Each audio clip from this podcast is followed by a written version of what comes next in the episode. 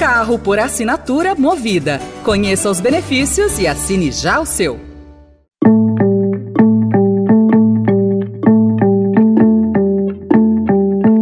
Olá, começa agora mais uma edição do Notícia no seu Tempo, um podcast do Estadão para você ouvir as principais informações do jornal.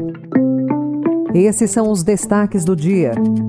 Tarcísio rebaixa chefes da Polícia Militar, revolta oficiais e abre crise com a corporação. Prisão alvo de fuga durante obra contratou Laranja para fazer reformas. E Estados Unidos dizem a Lula divergir de comparação entre Gaza e Holocausto. Hoje é quinta-feira, 22 de fevereiro de 2024. Estadão apresenta Notícia no seu tempo.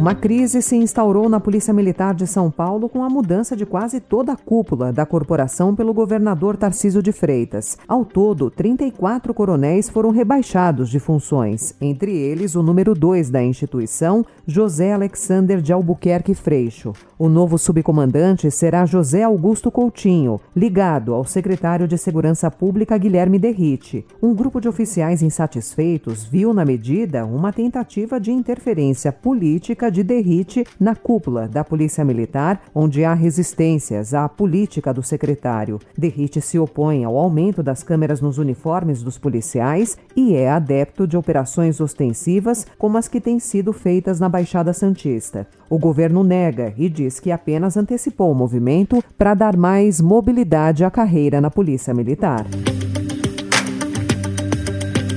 O Supremo Tribunal Federal colocou no banco dos réus sete oficiais da antiga cúpula da Polícia Militar do Distrito Federal, acusados pela Procuradoria-Geral da República de omissão ante os atos golpistas de 8 de janeiro. Para a PGR, a conduta dos agentes favoreceu a invasão e a depredação dos prédios dos três poderes em Brasília. Com a decisão, os militares passam a responder por crime de omissão combinado com abolição violenta do Estado Democrático de Direito, golpe de Estado, deterioração de patrimônio tombado e dano qualificado. O governo federal contratou uma empresa em nome de um laranja para fazer obras dentro do presídio federal em Mossoró, no Rio Grande do Norte, onde dois presos ligados ao Comando Vermelho fugiram no último dia 14. A companhia tem faturamento de 195 milhões de reais, mas o dono, no papel, é um beneficiário do auxílio emergencial que mora na periferia de Brasília. O contrato foi assinado no governo Bolsonaro e prorrogado na gestão Lula. Uma das suspeitas investigadas é de que uma obra de manutenção teria facilitado a fuga dos criminosos. Em nota, o Ministério da Justiça informou que vai acionar os órgãos competentes federais para que seja realizada uma rigorosa apuração referente à lisura da empresa citada. O secretário de Estado dos Estados Unidos, Anthony Blinken, se reuniu ontem com o presidente brasileiro Luiz Inácio Lula da Silva no Palácio do Planalto, em Brasília, escala do chefe da diplomacia americana antes da reunião de chanceleres do G20 no Rio de Janeiro. Segundo o porta-voz do Departamento de Estado, Matthew Miller, na conversa entre os dois, a portas fechadas, Blinken disse a Lula que discorda da comparação de Gaza com o Holocausto feita pelo brasileiro no fim de semana. So there are comments with which we disagree. As I made clear today, the secretary had a chance to discuss the the comments with President Lula today in, his meeting uh, in the context of an overall discussion uh, about the conflict in Gaza, and made clear, as I did yesterday, made clear that those are comments with which we disagree.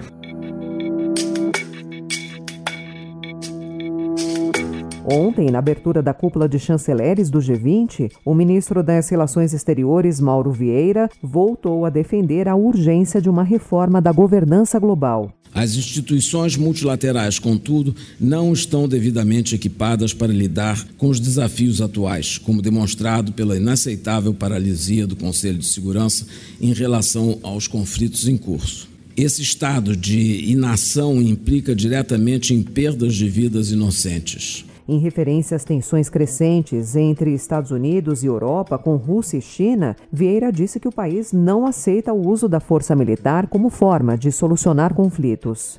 O Brasil não aceita um mundo em que as diferenças são resolvidas pelo uso da força militar. Uma parcela muito significativa do mundo fez uma opção pela paz e não aceita ser envolvida em conflitos impulsionados por nações estrangeiras. O Brasil rejeita a busca de hegemonias antigas ou novas. Não é do nosso, do nosso interesse viver em um mundo fraturado. Ele voltou a criticar a paralisia do Conselho de Segurança da ONU e, mais uma vez, defendeu uma reforma do órgão, no qual o Brasil reivindica uma vaga de membro permanente.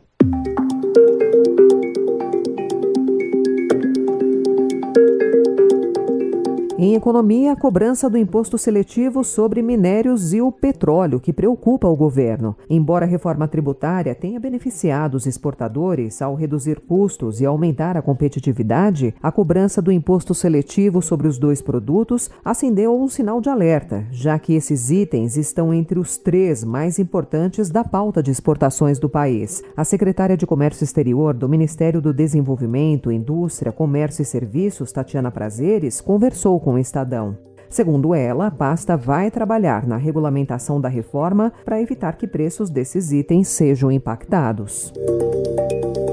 Eu acho que é preciso um pouco mais de proatividade no campo político para que a gente construa um país melhor. Agora, esse país melhor virá, eu não tenho dúvida. O Estadão também homenageia hoje Afonso Celso Pastore, ex-presidente do Banco Central, professor e colunista do jornal. Pastore morreu ontem, aos 84 anos, após passar por uma cirurgia vascular. O Estadão lembra sua imensa contribuição para o debate e a implementação de políticas econômicas no Brasil ao longo de várias décadas e a preocupação constante de Pastore sobre o desenvolvimento do Brasil.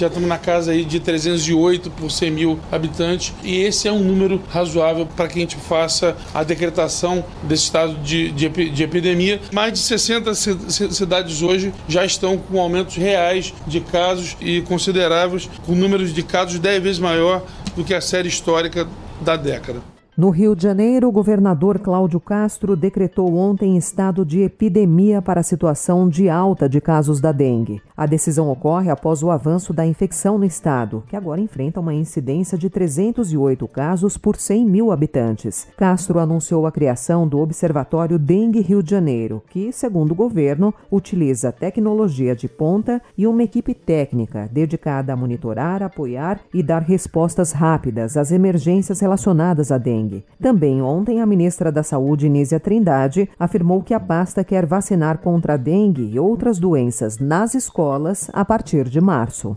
Em todo o Brasil, nós teremos ações ao longo desse mês. Não é só a dengue, nós temos muitos problemas de saúde que as vacinas, muitas doenças que as vacinas evitam. Então, junto com o ministro Camilo, nós vamos estar numa ação também de campanha pela vacinação e as escolas vão fazer parte desse trabalho. Notícia no seu tempo. Am I a sportsman? Or a competitor? If you get into one of my cars, you get in the win. Um dos filmes mais esperados do ano estreia hoje nos cinemas brasileiros. Ferrari é uma cinebiografia que conta a história de Enzo Ferrari, o poderoso empresário italiano de carros esportivos. O filme mostra como Enzo e a família dele revolucionaram a indústria automotiva. O Estadão conta que Ferrari acerta ao mostrar questões humanas profundas e ótimas cenas de corrida.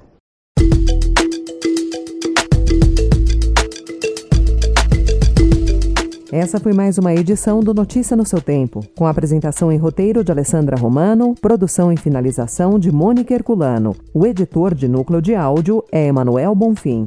Você encontra essas notícias e outras informações no site estadão.com.br. Obrigada pela sua escuta até aqui e até amanhã. Você ouviu Notícia no seu tempo.